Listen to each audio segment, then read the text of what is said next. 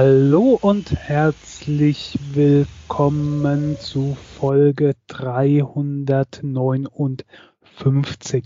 Mein Name ist Spritti und ich begrüße jetzt ganz langsam Apfelkern, da die lernen soll, wie das mit dem Grüßen funktioniert, weil angeblich hat sie das nach ihrem langen Urlaub vergessen. Hallo Apfelkern. Hallo Spritti, das bemerkt doch eh keiner, dass du langsam gesprochen hast. Heutzutage hören doch alle eh die Podcasts auf doppelter Geschwindigkeit. Ja, zumindest die deutschsprachigen. Bei den englischsprachigen muss ich bin ich manchmal, also es kommt drauf an, wie sie dann reden und so. Aber die Deutschen, ja, die habe ich, das ist voll komisch, wenn ich dann vom Englischen wieder einen Deutschen höre und wundere mich auf einmal, oh, sind die auf einmal so langsam. Also anders als ich es gewohnt bin. Und dann fällt mir ein, ach ja, die höre ich ja normalerweise schneller. Ja, also viele Englische höre ich schneller, also eher YouTube-Videos als Podcast. Aber so manche, zum Beispiel John Oliver und Last Week Tonight, das geht nicht in doppelt. Der ist mir da zu fix. Da, da geht nur 1,25. Ja, das kommt dann natürlich immer so drauf an. Ja, auf deinen Urlaub kommen wir, glaube ich, noch mit äh, ein, zwei Themen gleich. Genau, ähm, und wenn ihr das hört, dann waren wir auch noch so fit, dass wir es geschafft haben, das aufzunehmen. Ja. Ähm, genau, das muss man dazu sagen. Äh, es ist der 15. August, äh, 20.17 Uhr noch ist die Islamische Republik Afghanistan oder Islamische Staat Kalifat Afghanistan noch nicht ausgerufen. Ich vermute aber mal, wenn wir die Aufnahme hier beendet haben, wird es soweit sein. Hui, äh, das, das äh, ging schnell. Ich kann mich noch erinnern, damals, äh, das war vorgestern, da hieß es, dass äh, Kabul in drei Wochen oder so fallen wird. Ähm, wir haben nicht mal drei Tage gebraucht. Ja, ähm, ich weiß nicht, da können wir lang drüber reden, das machen aber genug andere. Ich fand das nur schon sehr, sehr krass, wie schnell das ging und wie unvorbereitet die da waren. Ich meine, war ja wohl schon seit Jahren so klar. Äh. Gerade jetzt äh, startet Deutschland schon die Evakuierung, die sie ja eigentlich erst für morgen angesetzt haben, aber da ist es ja dann wahrscheinlich schon zu spät. Ähm, naja, anderes Thema, äh, was man mit Sicherheit nicht so oft äh, hören oder lesen wird. Du hast mir äh, schon letztens per WhatsApp geschickt, dass es äh, das Marburg-Fieber gibt in, in, äh, in der Elfmeinküste. Mhm. Elfmeinküste war es, ne? Ja ähm, einen ersten Fall vom Marburg-Virus, der ja äh, ähnlich dem Ebola-Fieber ist, das sage ich als äh, medizinischer Laie. Also es sind beides Virusinfektionen und es sind beide hämorrhagische Virusinfektionen. Das heißt, die Leute werden krank sehr schnell und haben dann Blutung. Und das Marburg-Virus hat quasi eine Letalität von 88 Prozent der Infektion. Das heißt, das ist die große Ähnlichkeit zum Ebola-Virus. Und äh, die sind halt ähnlich wie das Ebola-Virus auch in vielen verschiedenen Zelltypen unterwegs, also Zellen des Immunsystems, aber eben auch ähm, Endothelzellen, Fibroblasten, so bindegewebsbildenden Leberzellen. Und deshalb gehen halt viele Organsysteme gleichzeitig kaputt. Das ist so der Punkt da dran. Und auch, ja, dass es so schw schwere Symptome gibt, ist halt die große Ähnlichkeit mit der starken Sterblichkeit. Ist ja. ist ja auch interessant, das Marburg-Virus heißt Marburg-Virus, weil es erstmals in Marburg identifiziert wurde, mhm. äh, 1967. Also ist nicht wie mit äh, Corona, mit Alpha, Beta, Gamma und so weiter, wo sie das nach einer Weile äh, eingeführt haben. Ähm, die Marburger, ja, äh, haben das weiter mit dem Namen. Ähm, das war aber nicht der einzige Grund, warum ich das in unser Podcast nehmen wollte, denn ihr wisst ja, wir sind der offizielle, inoffizielle Ebola-Podcast und ähm, nicht nur das äh, Marburg-Virus in, ähm, äh, in der Elfenbeinküste aufgetreten werde, wäre, sondern es ist auch der erste Ebola-Fall seit 25 Jahren aufgetreten, ähm, was sowohl von dem Land selbst, dem Gesundheitsministerium, als auch der WHO bestätigt wurde. Und ähm, es handelt sich wohl um eine Patientin, die aus Guinea gekommen ist. Und Guinea, wenn ihr aufmerksam unseren Podcast gehört habt, ähm, äh, gab es ja 2013 bis 2016 einen, einen Ausbruch, der dann äh, Anfang des Jahres gab es dann wieder einen erneuten, der im Juni für beendet erklärt wurde. Ähm, aber jetzt ist wohl eine an Ebola erkrankte Patientin in, äh, eingereist in die Elfmeinküste. Das heißt, äh, das tobt da wieder noch immer, wie auch immer, auf jeden Fall. Ähm, das Problem ist halt auch, dass das in einer äh, Großstadt entdeckt wurde. Oh. In äh, Abidjan, wo die Patientin dann äh, war, und die Stadt hat vier Millionen Einwohner. Ja, da muss man dann halt mal sehen, wie das eventuell da um sich greift. Das ist auf jeden Fall etwas, was Sorgen machen könnte. Als hätten wir nicht genug Probleme mit Virusinfektionen. Ja. Die sich so verteilen. Das, ähm, hm. Aber äh, wir bleiben natürlich da dran. Ich, ich, mittlerweile bin ich mir auch schon überzeugt, dass Google und so weiter, wenn ich mich bei, bei äh, Google irgendwie hier Secure Login da einlogge oder sowas auf dem Handy und dann bekomme ich halt ja auch von meinen Interessen die Dinge angezeigt. Das ist auch, war das dann auch mit Ebola dabei und so weiter. Also hm. was ich interessant finde, wenn man jetzt Marburg-Virus eingibt äh, bei Google, ja. kriege ich nur Artikel, die fünf oder sieben Tage alt sind. Das ist einfach so unterschiedlich, wie die Interessen da sind. Also ich habe das Gefühl, das wird einmal so gemeldet, die Welt weiß Bescheid. Okay, Afrika ist weit weg, ist jetzt egal. Lass mal über Olympia berichten.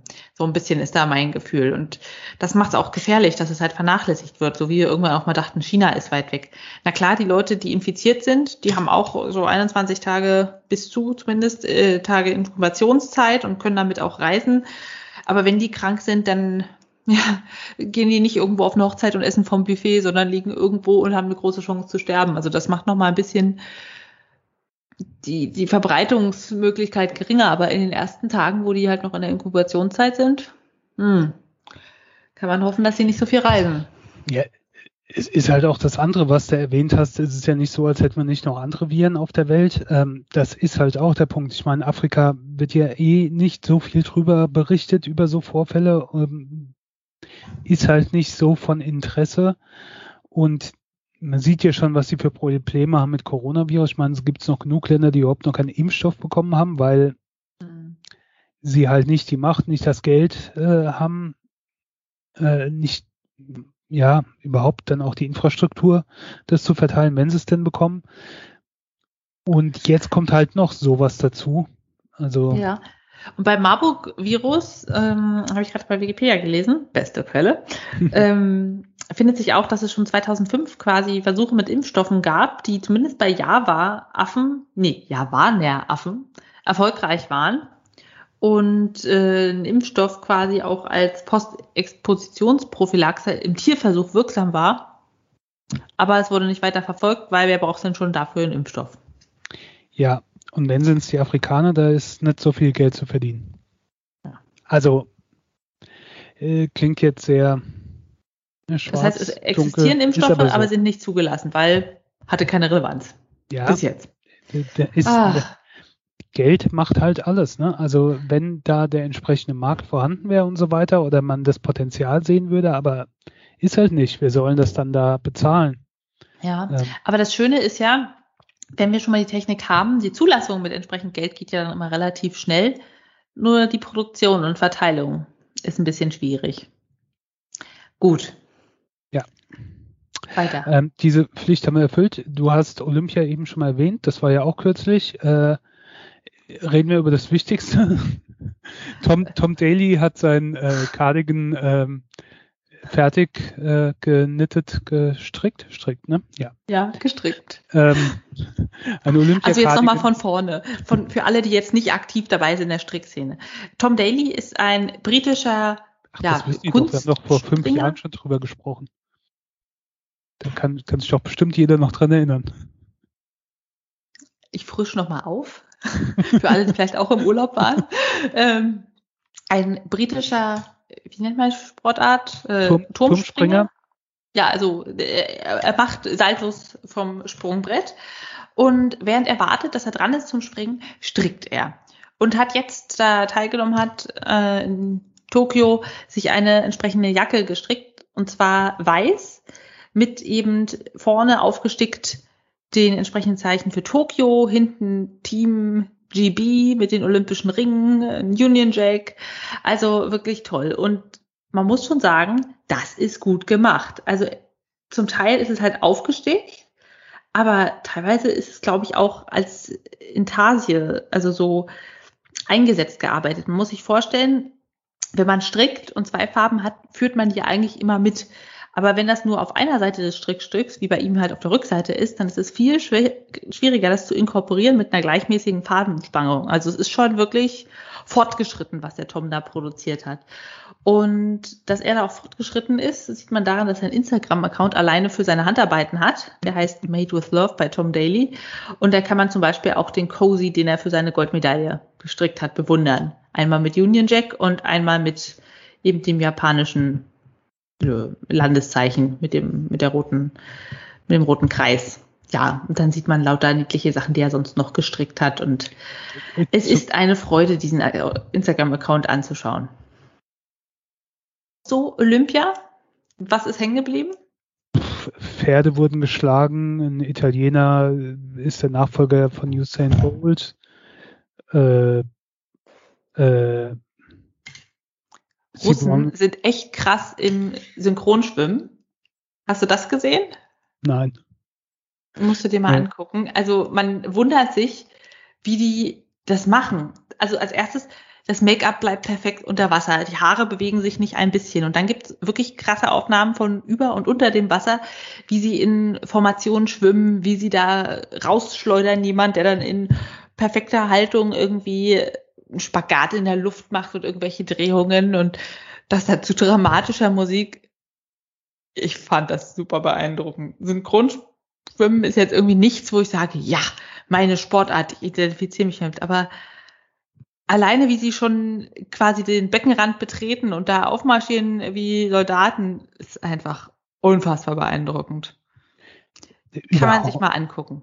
Ich glaube, sowas schon allein zu machen, allein im Wasser zu schwimmen und so wie die ihre Tänze da aufzuführen. Aber dann das noch mit anderen abgestimmt, die Choreografie, also ist jetzt kein Sport, wo ich mir mich am Sonntag sonntags hinsetzen würde und sagen, oh, äh, mal gucken, wie es aussieht in der Synchronschwimmen-Bundesliga oder so. Aber keine Ahnung, wie die Wettbewerbe da stattfinden. Aber äh, wenn man das dann mal sieht, und das ist ja in der Regel nur alle vier Jahre bei Olympia, ist schon äh, verrückt. Das ist halt auch so ein Nischensport. Weißt du, wenn du ja. jemand sagst, ja, ich bin Olympionik, welche Sportart? Synchronschwimmen, dann denkt man so, mm, und?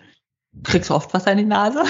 Ja. Und ich finde es sehr faszinierend. Ich habe ja auch schon mal ein Schwimmbad betreten und natürlich übt man so Handstand und mit den Füßen ein bisschen in der Luft wackeln und so weiter. Das machen die auch aber die sind gar nicht am Beckenboden mit der Hand und die machen unter Wasser quasi auch synchron elegante Ruderbewegungen mit den Händen. Es ist unfassbar. Also wirklich mal wert anzuschauen. Und anders als bei geschlagenen Pferden ist man einfach nur beeindruckt und so ein bisschen ehrfürchtig. Und hast du auch dieses Gefühl, also ich habe das, wenn ich dann mal so Turnereien unter Wasser mache oder so Handstand oder sonst sowas, ich weiß nicht, ob ich senkrecht bin. Also ich könnte dann auch schief ja. sein oder so. Der, allein vom Körpergefühl, ich bin mir unsicher, es könnte, also mit Sicherheit sieht es eh sehr lustig aus, wenn ich das mache. Aber ähm, allein in, in meinem Gefühl, wenn ich da so nicht denke, ich müsste jetzt irgendwie so gerade wie eine Kerze sein, bin aber wahrscheinlich eher der schiefe Turm von Pisa. Ja, und also ich finde, unter Wasser ist das auch nochmal schwieriger. Wenn man das quasi an Land macht, einen Handstand oder so gegen die Wand, da merkt man ja einfach schon durch die Schwerkraft, okay, wohin ja. fallen meine Beine? Aber ja. im Wasser, es ist echt beeindruckend. Auch wie die da sich unter Wasser drehen, wie lange die da unten bleiben. Wow. So, jetzt, du wolltest oh. schon sagen, Simone Biles? Ach so, ja, äh, du hast ja gefragt, was es noch gab. Und dann äh, halt, dass Simone Biles quasi Applaus oder Lob bekommen hat, äh, unter anderem auch von Taylor Swift, äh, dafür, dass sie nicht angetreten ist und am Ende doch noch und dann auch noch eine Medaille geholt hat. Ähm, ja. Dann hast du es geschafft. auch irgendwie cool. Ich finde sie auch sehr, sehr beeindruckend. Also viele von den Gymnasten sind ja eher so zarte, kleine Persönchen und ich glaube, da haben wir auch schon mal vor vier Jahren drüber geredet, ist sie einfach so richtig stark und hat so viel Kraft beim Springen und in den Drehungen und ständig sagt der Kommentator, ach ja, das ist der dreifache Todesrittsalto, den kann nur die Simone. Und hier ist der zehnfache, weiß ich was, das kann nur sie. Ich weiß nicht, ich kenne mich nicht aus mit den Figuren, aber alleine das dann immer gesagt wird, das hat sie ja erfunden und das kann auch nur sie, beeindruckt mich total. Also sie muss da ein krasses Talent für haben. Und es wurde jetzt immer erzählt, dass sie quasi Probleme mit den Drehungen hat. Durch den Stress wusste sie nicht, ist sie oben, ist sie unten. Und das ist natürlich bei den Sprunghöhen und den Bewegungen super gefährlich, dass da irgendwas, ja, in Verletzungen entsteht. Und ich fand es auch so stark, dass sie trotz der ganzen Ängste und Probleme den Schwebebalken gemacht hat. Und ich habe vorher darüber gelesen, sie macht dann einen einfachen Abgang. Dann habe ich mir das angeguckt und dachte irgendwie, sie hüpft da vorne runter, so ganz naiv, wie wir das früher am Sportunterricht gemacht haben. Nee, sie hat natürlich auch wie so einen Ratschlag ohne Hand vorwärts runter gemacht oder so. Es ist ja der einfache Abgang. Na klar, Logo. Ja, ist schon faszinierend, was da quasi das Normal ist und wie die Verlierer eigentlich auch noch unfassbar sportlich und stark und trainiert sind und aber dann ja immer noch nicht gut genug. Es ist eine eigene Welt. Ja. Und das Ganze war ja ohne Publikum, also die ausländischen Besucher und auch die einheimischen durften ja nicht zur Olympia reisen. Aber woanders konnte man hinreisen. Ja, nach Dänemark. Gab es da auch Olympia? Äh, ja, im Fernsehen habe ich mir die ich weiß nicht, wie das heißt, Bodentouren? Also quasi Gymnastik mit Ball und Band. Wie heißt das? Äh, rhythmische, rhythmische Sportgymnastik. Sportgymnastik. Das ja. habe ich mir angeguckt mit den zwei russischen Zwillingen, wo die nicht gewonnen haben. Und es war ganz skandalös, dass die russische olympische, das russische olympische Komitee, was natürlich nicht Russland entspricht, ne? ähm, da quasi nicht gewonnen hat. Ansonsten war von Olympia nicht viel zu sehen. außerhalb vom Fernsehen. Was aber auch nicht zu sehen war, waren Masken. Ich war, ich war total überrascht. Wir sind mit dem Auto gefahren, waren erst in Flensburg. Erstmal Übertritt ins Land, nix. Wir haben wirklich gedacht, oh Gott, gelesen auf den dänischen Seiten, was muss man beachten, was muss man machen, haben uns natürlich in der Corona-Warn-App das Zertifikat einlesen lassen, das gedruckte Zertifikat von der Apotheke, schön gefaltet, entsprechend der Linien natürlich mitgehabt, den Impfpass mitgehabt, unseren Arm zum Vorzeigen der kleinen Löcher mitgehabt. Quatsch, aber, ne? Und es hat keiner gefragt. Niemals. Also wir haben verschiedene Sachen gemacht. Wir haben ein Schloss besucht, wo schon an den Webseiten an jeder Ecke so ein Banner hing. Achtung, Achtung, Sie brauchen Ihr Corona-Zertifikat. Keiner hat danach gefragt. Wir haben quasi so einen Rundgang auf einer großen Brücke zwischen Festland und Insel gemacht, geführte Tour, wo auf der Website stand, Achtung, wir nehmen nur entweder Getestete oder Geimpfte oder Genesene. Sie müssen sich ausweisen. Hat kein Schwein danach gefragt. Und so zog sich das durch. Überall, wo es angekündigt war, es hat keinen gefragt. Also man hätte meinen können, Corona ist da nicht. Ein paar so Corona-Testzentren habe ich gesehen. Ende. Die ersten Masken kamen dann wieder auf der Fähre nach Deutschland. Hm. Und das ist irgendwie total bizarr. Also auf der einen Seite ist natürlich super schön entspannt, dass du keine Maske brauchst und es ist so richtig ein Urlaubsgefühl. Und auf der anderen Seite denke ich mir, um Gottes Willen, das, das wird ein super Herbst und Winter. Gleich mal genug Wolle mitnehmen aus Dänemark, dass man sich auch strickend drin barrikadieren kann. Ja, ich, ich denke mal, dass mit Anlauf wird das äh, ein super Herbst.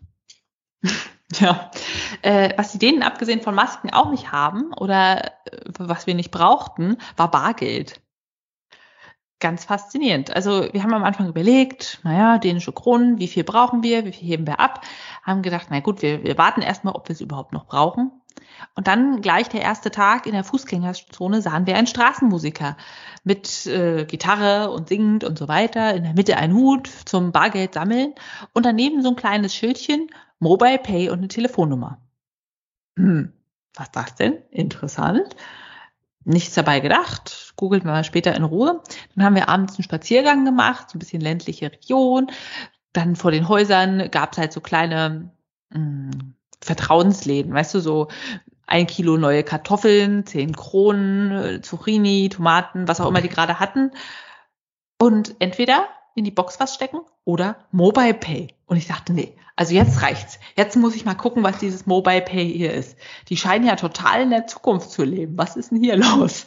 So, und dann habe ich gegoogelt und rausgeführt, dass Mobile Pay eine offizielle App von der dänischen Bank oder Danske Bank ist und eben seit 2013 existiert für eben mobile Bezahlung und es ist für dänische Privatpersonen, also man muss quasi äh, dort wohnen, ein Android oder iPhone haben mit einer dänischen Telefonnummer, einen dänischen Personalausweis mit entsprechender Nummer und einen dänischen ein dänisches Bankkonto. Und dann kann man eben ab 13 Jahren das nutzen und damit Mobile Pay alles bezahlen und nie wieder Bargeld brauchen. Das ist ähm, eben nur für Privatpersonen. Alles an Firmen müssen Gebühren bezahlen und für Privatpersonen ist es Kostenland. In Finnland gab es auch für eine Weile Mobile Pay. In ähm, den Faroer Inseln gibt es das nicht. Und in Finnland äh, und Norwegen wollten die halt expandieren. Da ist aber ein Wettbewerber, der heißt FIPS, V-I-P-P-S, der quasi das gleiche anbietet und die so ein bisschen verdrängt hat. Und ab diesem Jahr haben sie beschlossen, dass eben FIPS und Mobile Pay sowie Pivo, die finnische Mobilzahl-App, zusammengeschlossen werden und quasi so eine skandinavische mobile Zahlungsfirma werden. Mhm. Und ich denke so, wow, krass also das ist nicht so, wir verlassen uns drauf, dass uns Apple oder Google irgendwie Bezahlmöglichkeit bieten, sondern das macht die dänische Bank. Stell dir mal vor, die Sparkasse würde irgendwie, weiß ich nicht, so, so, so eine mobile Bezahlungsmöglichkeit entwickeln für das Smartphone. Kannst du dir das vorstellen? Also was macht denn dann der durchschnittliche 83-jährige Sparkassenkunde? Läuft das auf so einem Seniorenhandy?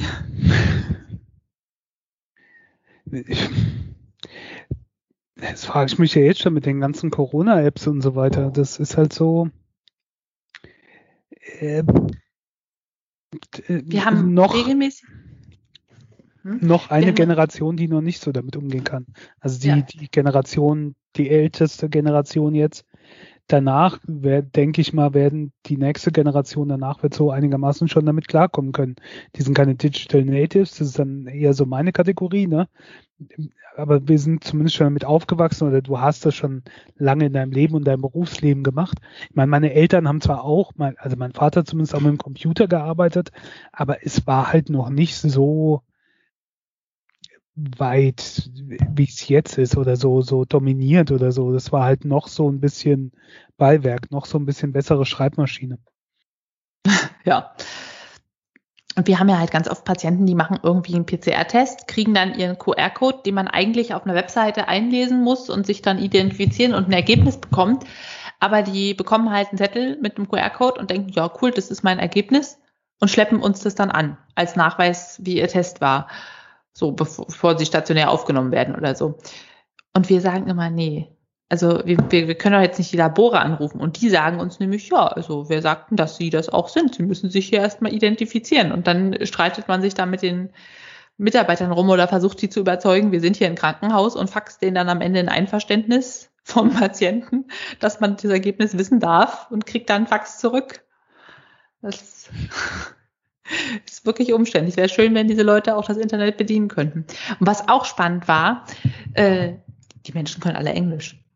Also wir waren auf einem Bauernhof zu Gast und da war eine 81-jährige Dame, die, äh, als ich kam, gerade Beeren gepflückt hat, um Marmelade zu kochen. Und damit hatten wir natürlich das perfekte Gesprächsthema. Oh, und ich habe gleich gefragt, kann ich mitmachen, hier Marmelade oder Beeren sammeln? Und sie meinte, ach nee, sie ist jetzt erschöpft, ich kann die Beeren alle gerne sammeln. Sie gibt mir noch ein paar Gläser und Geliermittel und dann viel Spaß. Und das konnte sie mir alles auf Englisch erzählen. Und wenn ich mir so vorstelle, der durchschnittliche 81-Jährige bei uns würde das nicht schaffen. Klar, die Dänen haben halt einfach den Punkt, dass ihre ganzen Filme, wenn sie nicht gerade dänisch sind, auf Englisch anzusehen sind, weil nicht unbedingt alles übersetzt wird. Aber das hat mich sehr beeindruckt. Auch so in Museumsdörfern, irgendwelche älteren Leute, die da Schausteller sind und zeigen, wie man irgendwie das Getreide senzt und wie man äh, Wolle spinnt. die können einfach mal übers Getreidesensen auf Englisch sprechen und erklären, das ist Hafer und das ist Roggen und so weiter und können das auf Englisch. Wow. Ja. Ja, ich finde auch die, die kleineren europäischen Länder, wo halt zum Beispiel Fernsehsendungen nicht synchronisiert werden oder so, sondern mit Untertitel äh, hast du, hast du, ist das, mir ist das damals so das erste Mal in Schweden aufgefallen, in, in Niederlanden auch oder so, hast du dann, kommst mit Englisch sehr gut aus. Ist bei uns aber mittlerweile äh, auch schon besser als früher, muss man ja auch mal fairerweise sagen. Also kommst hier mit Englisch auch durch, wenn du vielleicht nicht gleich an die älteste Generation gerätst, aber ähm, naja, also ich muss mal sagen, bei meinem Mann sind viele Kollegen aus dem Ausland und können kein Deutsch.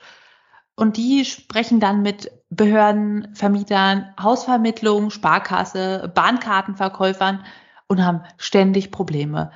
Irgendwelche Arztpraxen oder so, dass die Leute halt sagen können, hello, nice to meet you, how is the weather? Aber die können dann nicht mit dir reden über dein Krankheitsbild, über deinen Spezialfall von Monatsabokarte und so weiter. Ja, nee. Natürlich nicht. Und dabei fragt man sich, na gut, Sie arbeiten irgendwo in Berlin an einem Bahnservice-Schalter. Müssten die nicht Englisch können? Das ist ja jetzt nicht so abwegig, dass da jemand auf Englisch mit denen reden mag. Naja. Ja, gut. So, da, das war schon mal super in mein, Dänemark. Da, da, da, ist die Frage halt auch, müssen Sie das oder müsste vielleicht der Arbeitgeber mal ein bisschen Geld in die Hand nehmen und dafür sorgen, dass sein Personal die entsprechende Fortbildung dann erhält? Ja, ja, müsste der. Also du meinst jetzt die Bahn? Zum Beispiel. Ja, na klar, die wollen ja halt ihre wo, Tickets verkaufen. Woanders, ne, wenn, du, wenn du sowas hast, und da hast du schon recht, na klar, gibt es gerade Berlin oder so, wo du mit Touristen also was zu tun hast, müsstest du eigentlich äh, ein bisschen Geld in die Hand nehmen und äh, halt halt so ein bisschen Fortbildung machen. Gerade würde sich das bei so einem größeren Konzern wie, wie Bahn, S-Bahn-Betrieb oder, oder U-Bahn oder sowas ne, anbieten, ähm, weil du dann auch in dieses eben entsprechende Fachvokabular eine Fortbildung machen könntest. Ja. Also, Aber ich hatte schon mehrfach quasi, dass mein Mann so Telefonate für die macht mit irgendwie dem Hausverwalter oder so oder irgendwem, der den Stromzähler ablesen muss, damit man quasi indirekt verständigt, wie das Ganze jetzt funktioniert oder so. Weil die sagen, nö, sorry, kann halt keiner Englisch. Wenn sie was wollen, dann müssen sie Deutsch sprechen. ja. Schon verrückt. Gut. So viel zum Thema Dänemark. War wirklich schön. Also es gibt so viele Wollläden. Ich habe natürlich ordentlich Wolle geshoppt. Ich stricke jetzt schon an den Souvenirsocken und die äh, der Souvenir der Souvenirpullover für mich folgt bald. Und was auch natürlich toll ist, wenn man mit dem Auto im Urlaub fährt, man kann die ganze Fahrzeit lang stricken, wenn jemand anders fahren muss. Ach, ist das schön. Fast ein Pullover geschafft. ja. Äh, apropos Kleidung wenn man Urlaub hat, hat man ja auch viel Zeit. Und da kommen ja immer so auf YouTube Videos, die werden dir vorgeschlagen. Und dann wird noch eins vorgeschlagen. Und dann wird noch eins vorgeschlagen. Und irgendwie waren wir dann in ganz vielen Museen mit äh, unter anderem historischer Kleidung. Und ich bin dann auf einen Kanal gestoßen von einer Schneiderin und Schuhmacherin, die sich quasi auf historische Kleidungsstücke spezialisiert hat. Und dann so erklärt, wie es damals funktioniert hat, dass, dass zum Beispiel der Absatz nicht hinten am Schuh war, sondern mittig, weil man ja auch den Gewichtsschwerpunkt, wenn man aufsetzt, nicht hinten an der Ferse hat, sondern eigentlich in der Mitte der Ferse und dass es viel besser bequem war und woraus die Materialien waren und boah, fand ich super spannend. Ich habe den Kanal mal verlinkt, die Dame heißt Nicole Rudolph und äh, macht alles auf Englisch und sitzt in den USA und es ist super spannend und erklärt, wie Korsetts funktionieren und was für verschiedene es gab. Und bei BHs, da hast du dich ja bestimmt auch schon mal gewundert, gibt's ja quasi zwischen den Körbchen in der Mitte ganz oft irgendwie so Schnickschnack, der da dran baumelt. Irgendwie so eine Schleife und manchmal aber auch einfach nur irgendwie so ein Ring oder ein Dreieck oder so. Und eigentlich war das der Punkt, wo man quasi zumindest als man nicht mehr ein Korsett für alles hatte, sondern nur ein Korsett und ein Bustier, Korsett und Bustier zusammengeschnallt hat, dass wenn man sich streckt, das nicht auseinanderwandert. Boah, lauter solche Sachen hat sie quasi erklärt oder wie äh, die Kleidungsgrößen zusammengestellt wurden, wieso es so komische verschiedene Schuhgrößen gibt. Das Video dazu habe ich auch mal verlinkt und das ist einfach super spannend. Also sowohl vom handwerklichen als auch vom historischen und ja, da ich mich ja auch so ein bisschen für das Stricken interessiere und auch so ein bisschen die Sachen selber machen, fand ich das super spannend. Wenn man also mal einen Nachmittag hat, wo man sich ganz in Band ziehen lassen will von einem Thema, das wäre was. Du interessierst dich für Stricken? Hast du noch nie gehört, oder? Nee. Ist ja Kann auch voll ja das Nischenhobby. Ja. Bald wird's olympisch, sage ich dir. ja, ich kenne zumindest einen Fürsprecher. ja, ja. Ja, also sehr, sehr spannend. Und wenn man dann natürlich gleich in den entsprechenden Museen auch noch die Kleidung sehen kann, toll. Hat mir gefallen. Gut, so viel dazu. Dann mal auf auf die Filmaffen-Couch. Kommen wir da lebend wieder runter? Äh, die Wahrscheinlichkeit ist sehr gering. Ähm, oh. denn es geht um The Suicide Squad. Nicht zu verwechseln mit Suicide Squad. Suicide Squad war vor vier, fünf Jahren äh, eine Verfilmung, die war, sagen wir mal, durchwachsen bis schlecht. Also das Suicide Squad, wem das nichts sagt, ist kein Marvel, sondern ist DC. Und ähm, das Grundprinzip ist im Prinzip, die US-Regierung äh, hat alle möglichen Bösewichte, Superhelden-Bösewichte inhaftiert und äh, nimmt dann eine Gruppe von denen für Spezialmissionen. Und wenn die die Mission erfüllen, äh, dann ähm, das Ganze nennt sich dann Task, Force X. Wenn äh, die die Mission erfüllen, dann kriegen sie was von ihrer Gefängnisstrafe abgezogen ähm, oder sonst irgendwie ein Entgegenkommen quasi. Ähm, wenn sie versuchen zu fliehen, sie bekommen so eine Sprengladung in den Kopf, dann werden sie in die Luft gejagt. Und äh, da die halt alle sehr entbehrlich sind, äh, hat sich dann auch dieser Name Suicide Squad äh, eingebürgert und ist dann halt auch die Bezeichnung davon. Der Film war naja, kein Reinfall, der hat sich bestimmt einigermaßen rentiert. Der Trailer sah toll aus. Ähm, der Film selbst war äh. Und das lag unter anderem daran, glaube ich, weil sich Warner Brothers äh, ziemlich da eingemischt hat in den Film, also das Studio. Der Regisseur hat nicht das machen können, was er wollte. Ist die Frage, ob es so toll gewesen wäre, wenn er es gehabt hätte, aber auf jeden Fall war das so ein Film nach dem Motto, viele Köche verderben den Brei. Und jetzt ist das kein richtiges Reboot. Es tauchen ein paar Charaktere auf, die man aus dem ersten Teil noch kennt. Aber ähm, der Großteil sind andere Charaktere und es wird quasi nochmal neu angesetzt äh, mit James Gunn. Der hat äh, sowohl geschrieben als auch äh, Regie geführt und James Gunn könnte man mhm. unter anderem zumindest mal kennen von den ähm, Guardians of the Galaxy Filmen, die er gemacht hat. Äh, er hat auch andere tolle Filme gemacht und äh, für die geschrieben und ja, der hat diesen Film gedreht und das vorab, der hat das gut gemacht. Also der Film ist äh, verglichen mit seinem Vorgänger um Welten besser. Gar kein Vergleich. Der nimmt vieles, was der erste auch gemacht hat. Ähm, zum Beispiel im ersten Film hat Will Smith mitgespielt. Will Smith spielt hier jetzt nicht mit. Der wurde quasi ersetzt durch Idris Elba. Ähm, eine andere Rolle, aber im Prinzip kommt es auf selber raus von dem, was äh, Will Smith gespielt hat. Ähm, und die wissen es aber auch so ein bisschen, dass das eins zu eins ist. Was macht man? Man packt auch noch John Cena rein, der genau nochmal so eine Rolle spielt. Und äh, die beiden, äh, äh, also denen fällt das auch auf, dass sie quasi die derselbe Charakter so ungefähr sind. John Cena übrigens großartig, äh, fantastisch in dem Film. Ähm, Harley Quinn spielt mit, die kennt man noch von vorher. Es gibt Rick Flag als Soldat, der so der Aufseher von denen ist und sehr andere absurde ähm, Bösewicht-Superhelden. Unter anderem äh, auch mit deutscher Beteiligung. Äh, Flula Borg spielt mit. Wer bitte? Äh, Flula Borg ist ein mhm. deutschstämmiger YouTuber, der googelt einfach mal nach Flula Borg auf, auf uh, YouTube. Der hat auch in einem von den Pitch Perfect Filmen Film mitgespielt. Ähm, wenn er bei Conan als Interviewgast ist, ist es auch immer sehr amüsant. Der spielt halt so ein bisschen mit seinem deutschen Akzent und ist sehr äh, aufgedreht. Naja, wie auch immer. Der ich glaube, man mit. googelt nicht auf YouTube. ist doch ein und derselbe Konzern. Stimmt schon, aber ah, das klingt einfach so, wie der Sparkassenkunde geht ins Internet und sagt, ich gehe mal googeln und äh, loggt sich aber eigentlich bei seiner Sparkassen, bei seinem Account ein oder so und sagen, Google einfach stellvertretend für Internet.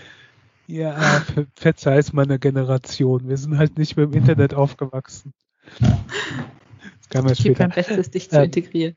Es ist insgesamt toll besetzt. Ich sage jetzt nicht, wer davon lang mit drin ist oder wer nur ganz kurz drin ist, weil Suicide Squad. Ich kann sagen, es sterben einige Leute. Ähm, Viola Davis spielt Amanda Waller wieder mit, äh, Idris Elba spielt mit, Margot Robbie als Harley Quinn, John Cena als, als Peacemaker, so ein völlig übertreter Superheld, der meint, äh, Frieden um jeden Preis, aber er hat dadurch auch kein Problem, Kinder zu erschießen, wenn sie ihm auf die Nerven gehen. Ähm, oh. Michael Rooker, Pete, Pete Davidson, ähm, Jay Courtney wieder als Captain Boomerang und ähm, Sylvester Stallone als äh, King Shark, ich glaube King Shark, halb Mensch, halb Hai.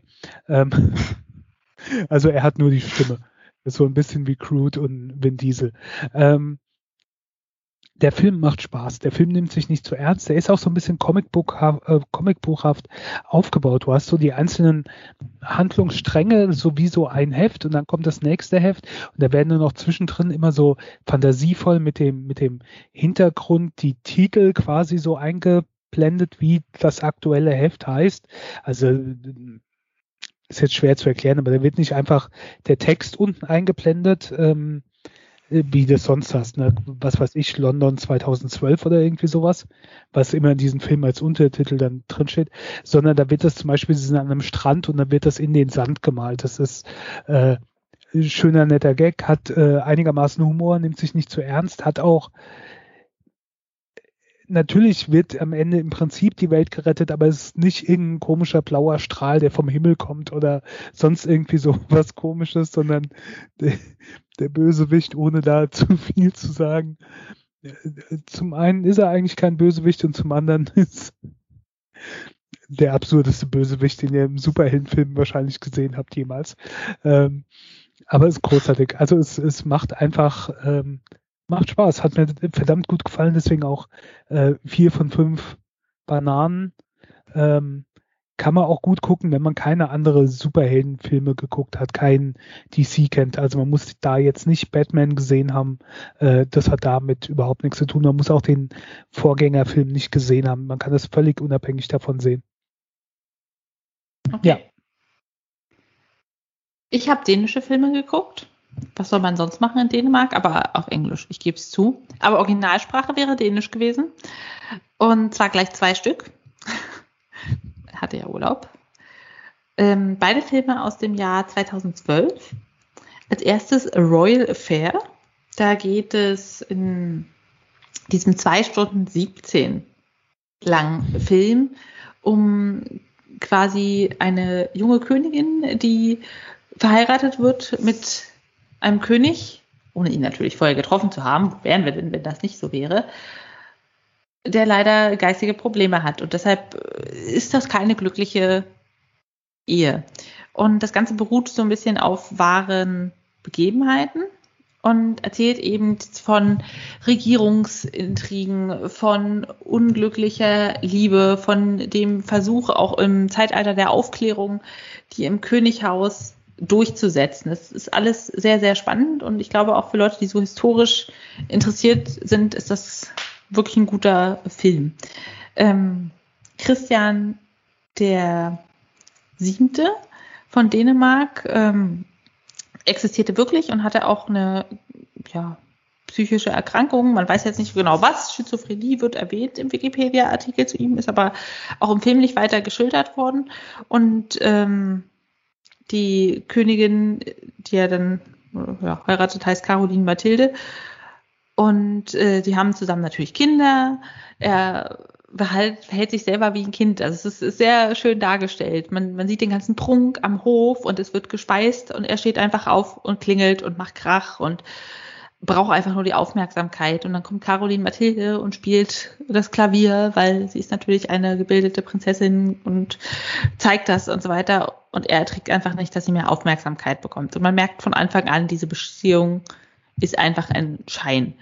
Und das ist alles sehr unglücklich, bis eben Johann Friedrich Stohlensee, ein Amtsarzt aus äh, Hamburg oder als, aus Altona kommt, mit seinen aufklärerischen Ideen, wird Leibarzt von Christian und die beiden verstehen sich sehr gut. Also Christian hat das Gefühl, er kann ihm vertrauen, er hat äh, da nicht immer nur diese Steifigkeit wie eben mit seinen Ministern, sondern die können persönlich reden.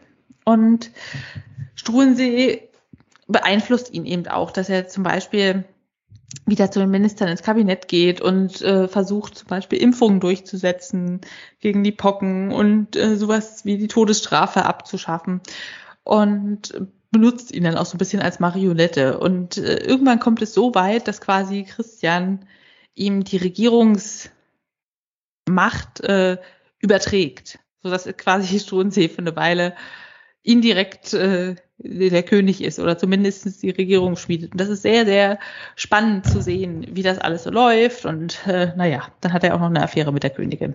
Daher der Name des Films. Schön gemacht, schöne Kostüme. Besonders gut, wenn man natürlich auch einen passenden YouTube-Kanal kennt, äh, um sich da Sachen zu der Kleidung zu der Zeit anzuschauen. Von mir würde ich sagen, acht von zehn Bananen. Super unterhaltsam, tolle Kostüme, aber wenn man eben nicht sich vorher oder nachher die Zeit nimmt, noch ein bisschen so nachzulesen, was das jetzt alles ist, kann es ein bisschen verwirrend sein. Also das Ganze ist auch so in dem Rahmen gesetzt, dass man quasi sieht am Anfang, wie die Caroline Mathilde schreibt an ihre Kinder, was alles schiefgelaufen ist, um ihnen die Wahrheit zu schreiben. Und das ist dann so ein bisschen verwirrend am Anfang. Da hilft es doch mal, sich mit den geschichtlichen ja, Gegebenheiten vertraut zu machen, aber an sich super Film. Ja. Und, und auch toll besetzt, ne, mit Mats Mikkelsen und, und mit Alicia Vikander. Genau. Apropos, Mats Mikkelsen ist auch in dem zweiten Film, den ich gesehen habe. Irgendwie haben die Dänemark nicht so viele Schauspieler, ich weiß auch nicht.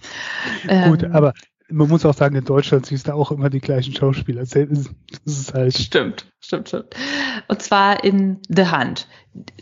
Die Jagd. Es ist ein Film ebenso von 2012, nur eine Stunde 55 lang.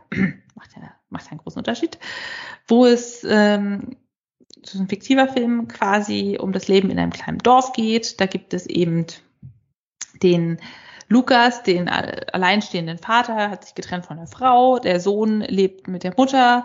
Der Kontakt läuft nicht so gut. Er ist eigentlich Lehrer, hat da aber keinen Job mehr an der Schule gefunden, ähm, ist jetzt in einem Kindergarten und liebt das auch, spielt ganz liebevoll mit den Kindern und ja, lebt da sein kleines, entspanntes Dorfleben bis eben eins der Kinder sagt, er hat mich angefasst und da geht es eben um sexuelle Vorwürfe und das Kind ist eben vier Jahre alt oder so weiter und brabbelt vor sich hin.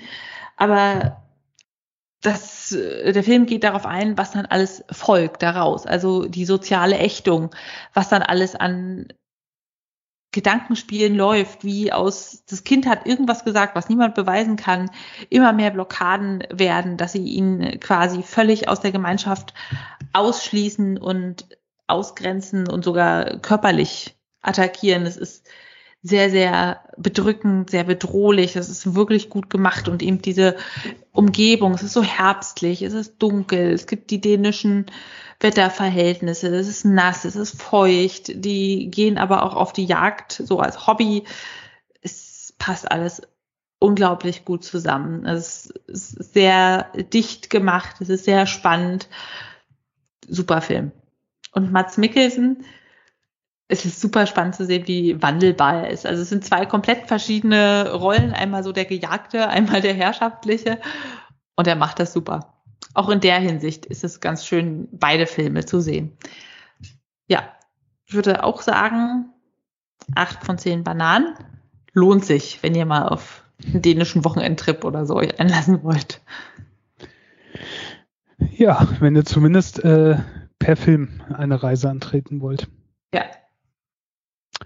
Ja, dann äh, wären wir am Ende für diese Folge. Ja, dann hoffen wir, dass wir beim nächsten Mal bessere Neuigkeiten haben zum Thema Ebola und alles andere, was da noch so viral geht. Ja, vielleicht, dass es doch nicht so schlimm kommt oder nicht so um sich greift. Ähm, ja, bis dahin. Ähm, macht's gut. Bleibt gesund. Bleibt, ja, bleibt gesund. Bis zum nächsten Mal. Tschüss.